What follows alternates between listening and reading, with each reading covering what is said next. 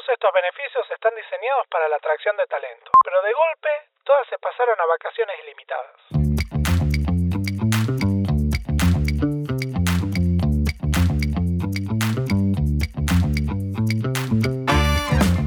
Bienvenidos a Tecnología Informal, un espacio para hablar de carrera, de inversión, de producto, de cultura y de todo lo relacionado con startups. Yo soy Gabriel Benmergui y soy un programador con más de una década de experiencia viviendo y trabajando en California, Estados Unidos.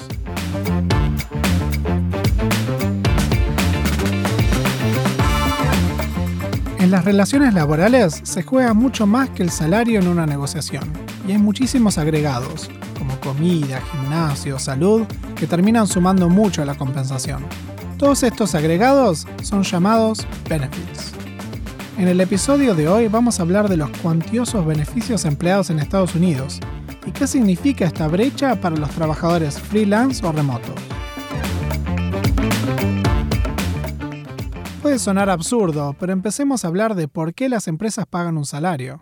Las empresas quieren emplear gente para realizar trabajos en su cadena de producción y mejorar la calidad del negocio. Es decir, aumentar sus ganancias o disminuir riesgos. Para la empresa, pagar un salario no es nada más ni nada menos que la forma en la que consigue y retiene empleados. La empresa que trata de pagar por debajo del precio del mercado no va a poder contratar efectivamente. Y sus propios empleados lo van a abandonar. La que pague por arriba del mercado va a conseguir ambas cosas, aunque a costa de su propia rentabilidad y tal vez hasta la sustentabilidad del negocio. Los beneficios son en este aspecto parte del salario. Es un costo para la empresa con el mismo objetivo de retener y atraer gente para su organización. La diferencia radica en que aunque el salario es reducible a un número concreto, los beneficios son subjetivos y dependen de la cultura social, de la industria y de la percepción general de los posibles empleados. Vamos a ver además que hay un cálculo económico implícito en todos los beneficios, que tiene que ver con los impuestos. En casi todo el mundo, incluyendo Estados Unidos y Argentina, se utiliza el impuesto a las ganancias tanto al individuo como a la empresa. Cuando la empresa gasta en nombre del empleado, se deduce netamente de sus ganancias, mientras que el empleado tiene que pagar sobre su ingreso bruto, digamos, 35%. Eso le da una ventaja impositiva fuerte al ofrecer un beneficio como gasto corriente de la empresa en lugar de aumentar el salario. Veamos un poco los beneficios en Estados Unidos. El más caro de todos, tanto allá como en Argentina. El sistema de salud de Estados Unidos merece un episodio entero y lo conozco bastante porque trabajé en la industria pero acá nos vamos a limitar a su contabilidad y beneficios como salarios. Hace mucho tiempo y como resultado de varias prácticas comerciales y políticas, la salud es parte del paquete de compensación del empleador que paga el 50% y el otro 50% lo paga el empleado. Aunque depende mucho del plan y la edad, los seguros de salud pueden llegar a costar miles de dólares por mes. Yo tengo un plan con copagos altos para tres personas y a la empresa le cuesta 1.200 dólares por mes. El seguro de salud en sí no se computa como ganancias para el empleado, por lo que se ahorra la tasa marginal impositiva, que en un estado como California puede llegar al 50%. Algunos estimados dan que la exención de este impuesto le cuesta al Estado federal americano más de 230 mil millones de dólares por año. Las personas que no son empleadas se enfrentan a un castigo impositivo importante porque tienen que pagarlo luego de recibir ingresos. Esto pasa con independientes, con personas de ingresos irregulares. Este es un problema que el famoso Obamacare quiso arreglar con resultados mixtos. Como el costo del seguro de salud es fijo, o más bien no depende de los ingresos de los trabajadores, la variable de ajuste es la calidad del plan o los servicios. Los empleadores no están obligados a proveer seguro de salud, y los trabajos de poca remuneración directamente no ofrecen planes de salud. Sin embargo, aún la startup más chiquita va a tener seguro de salud porque es un beneficio que impacta enormemente la capacidad de contratar gente.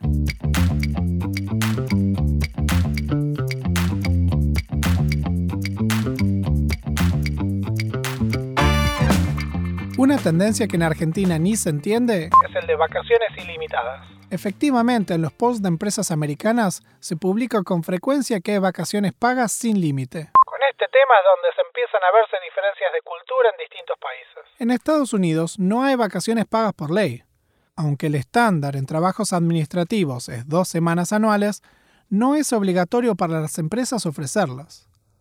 Todas las vacaciones ofrecidas en Estados Unidos, al igual que todos los beneficios, son producto de la competencia de empresas para conseguir talento, y no producto de una ley que las hace obligatorias. Esto es muy chocante para mucha gente que con frecuencia admira a países europeos donde por ley hay cuatro o cinco semanas de vacaciones y donde reina una concepción de que los beneficios son producto de una normativa legal y no de una negociación económica entre las partes. En Estados Unidos la ley laboral cambia entre estados, pero las startups están en estados con el principio Employment at Will, que significa que en cualquier momento se puede renunciar o ser despedido sin aviso. Tanto las renuncias y los despidos pueden pasar realmente muy rápido, en un mismo día, sin deliberación ni necesidad de consultar a un abogado ni un telegrama. Con el costo de despido tan bajo y con una demanda laboral tan grande, el mercado laboral es flexible y dinámico. Las relaciones laborales americanas son construidas en base a un consenso, y es muy difícil que existan relaciones parasitarias o disfuncionales como las conocemos en el sistema laboral argentino. Hasta hace aproximadamente el 2010, las startups ofrecían tres o cuatro semanas de vacaciones al año. Pero de golpe, todas se pasaron a vacaciones ilimitadas. Resulta que la mayoría de la gente en Estados Unidos no se toma todas las vacaciones que tienen. Y como parte contractual, cuando se van de la empresa hay que liquidarlas. Es un poco un problema para las empresas porque cuando muchos empleados juntan muchos de estos días y se van, tienen un riesgo y costo contable alto. Al pasar al modelo de vacaciones ilimitadas, la gente se toma más o menos las mismas vacaciones que antes, pero no requieren ser liquidadas cuando los empleados se van de la empresa. Es un auténtico truquito contable donde los empleados terminan perdiendo, y esto fue cayendo mal en la industria, por lo que se está volviendo al sistema de semanas por año un extraño sistema de vacaciones ilimitadas y vacaciones obligatorias. Todo esto requiere software especializado para saber cuántos días tiene cada persona, cómo se asigna y también cómo se negocian cuando se entra al trabajo. Algo que pone todo este tema de las vacaciones pagas en tela de juicio es que es común tener licencias sin goce de sueldo. Si uno puede tomarse vacaciones sin goce de sueldo con gran libertad, ¿cuál es la ventaja de estos sistemas de vacaciones pagas que tienen contabilidades, trucos contables, utilización desigual?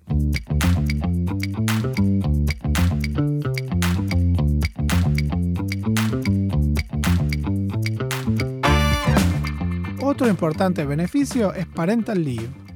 Una vez hablando con alguien que trabajaba en beneficio, hacíamos el chiste de que cuando los founders tienen chicos, extienden los beneficios parentales para no sentir culpa. Una vez más, no hay parental leave garantizado por ley, ni para hombres ni para mujeres, pero existe hace tiempo en tecnología.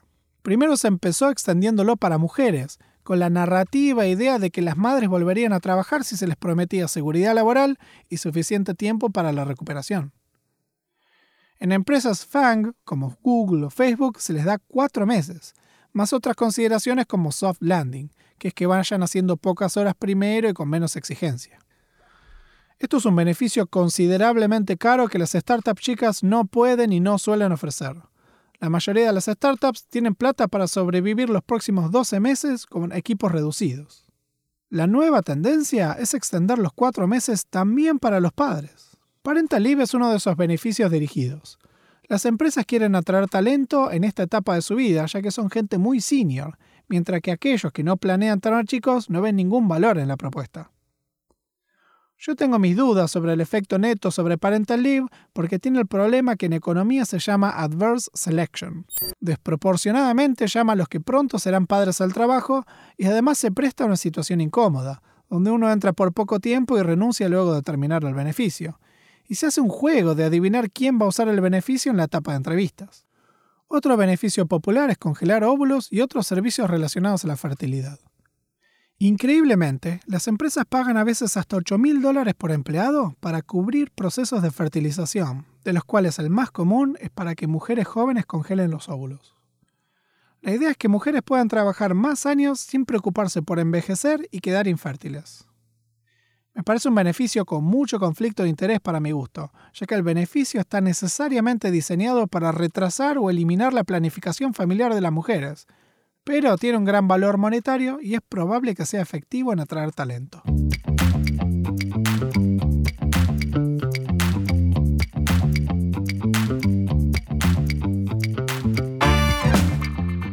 El último beneficio considerable para mencionar es la comida.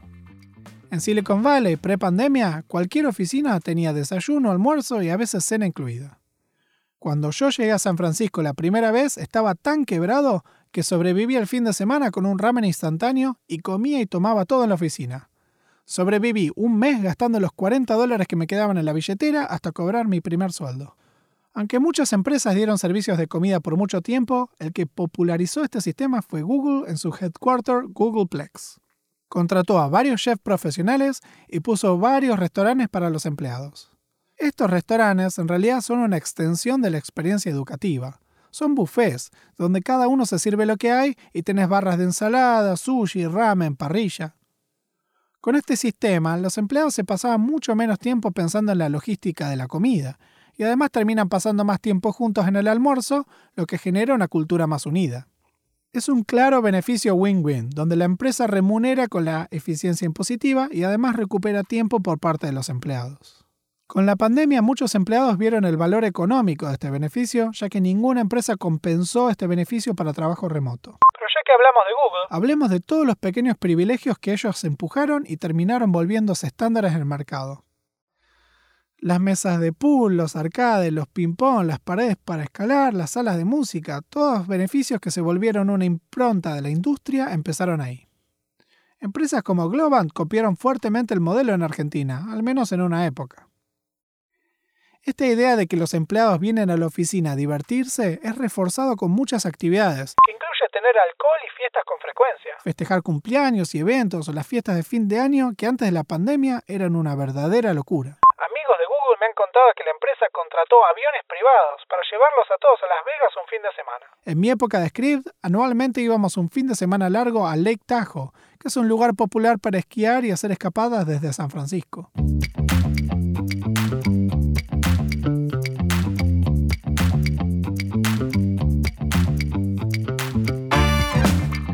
Un sinfín más de beneficios, como subsidios a las mascotas, gimnasio, cafetería, seguros de vida, presupuestos para educación, niñeras pagas, servicio doméstico, realmente no termina. Es un auténtico caos como un empleado desmarañar el mejor uso de estos beneficios. y requiere muchísimo trabajo administrativo por parte de la empresa. Tienen staff dedicado solamente a este tema y además subcontratan a muchas empresas para ejecutar esos beneficios, que suman en su totalidad decenas de miles de dólares por empleado anualmente. Hay muchas razones culturales por las que estos son los beneficios en Estados Unidos. En general, la gente que entra a startups es muy joven. Se gradúan de la universidad a los 22 años, se mudan a un estado sin amigos ni familia, pagan alquileres estratosféricos para compartir una casa con varias otras personas, limitando mucho el espacio personal. En consecuencia, pasan mucho tiempo en la oficina, y la experiencia de que esté todo resuelto, que se juegue, se divierta en el trabajo, termina siendo muy atractivo para esta demográfica. Fundamentalmente, Todos estos beneficios están diseñados para la atracción de talento. pero existen en casi todos los casos como una forma de remunerar sin pagar impuestos. Como los impuestos a las ganancias para programadores y ejecutivos puede llegar al 50%, el margen para que la empresa pague en beneficios es muy alto como para no aprovecharlo, y van proliferando y excediéndose. Esta tendencia va a profundizarse, ya que siguen subiendo los salarios de tecnología y sube la progresividad de los impuestos. Cada vez rinde más pagar en beneficios. Es mi opinión que si no existiese este tema impositivo, la enorme mayoría de los beneficios desaparecerían y se verían salarios más altos. Si hay alguna evidencia de esta intuición, viene de los empleados que trabajan desde Argentina en la modalidad de contractor, es decir, cobran en dólares de Estados Unidos mientras viven y trabajan en Argentina. Para una empresa americana, contratar un programador en Argentina es una propuesta de valor-precio. Va a conseguir un empleado más barato y también menos productivo, porque va a tener temas de cultura, de uso horario, de idioma y, y que solo puede trabajar remoto. En el cálculo económico y contable de este arbitraje de precios, un empleador tiene que comparar el costo de un empleado americano con un argentino, que no tiene casi ninguno de estos beneficios. Y eso juega muy a favor. Pero no solo eso, sino que la administración de los beneficios es muy costosa, requiere staff bien pago en Estados Unidos para que lo administren. Sería más eficiente que la empresa suba los salarios en vez de dar beneficios que requieren administración. Beneficios que además tampoco aplican para trabajadores remotos. Los trabajadores remotos argentinos no pagan ningún impuesto en Estados Unidos y les conviene mucho más recibir la plata directamente. Si tengo razón yo, lo que vamos a ver es que los beneficios del calibre económico que tienen los americanos no van a volverse populares en el mercado argentino. Y los empleados van siempre a gravitar a las empresas que mejor pagan, mientras que las empresas que sacrifiquen salario en pos de beneficios van a estar en desventaja. Algunas personas pueden pensar que esto es una precarización del mercado, ya que jugadores como Mercado Libre o Globant tienen claros beneficios en esta área. Pero tenemos que recordar que todos los beneficios viven de un arbitraje impositivo. Aplica a los trabajadores remotos. Acá también aplica el concepto de preferencias reveladas de economía, que es que dada la opción, la gente actúa de una manera distinta a la que dice que actuaría. Mucha gente puede decir que los beneficios son muy importantes, pero enfrentados a la decisión concreta tomen otra decisión. Yo conozco mucha gente pasar de salarios bajos y muchos beneficios a salarios altos, pero no al revés.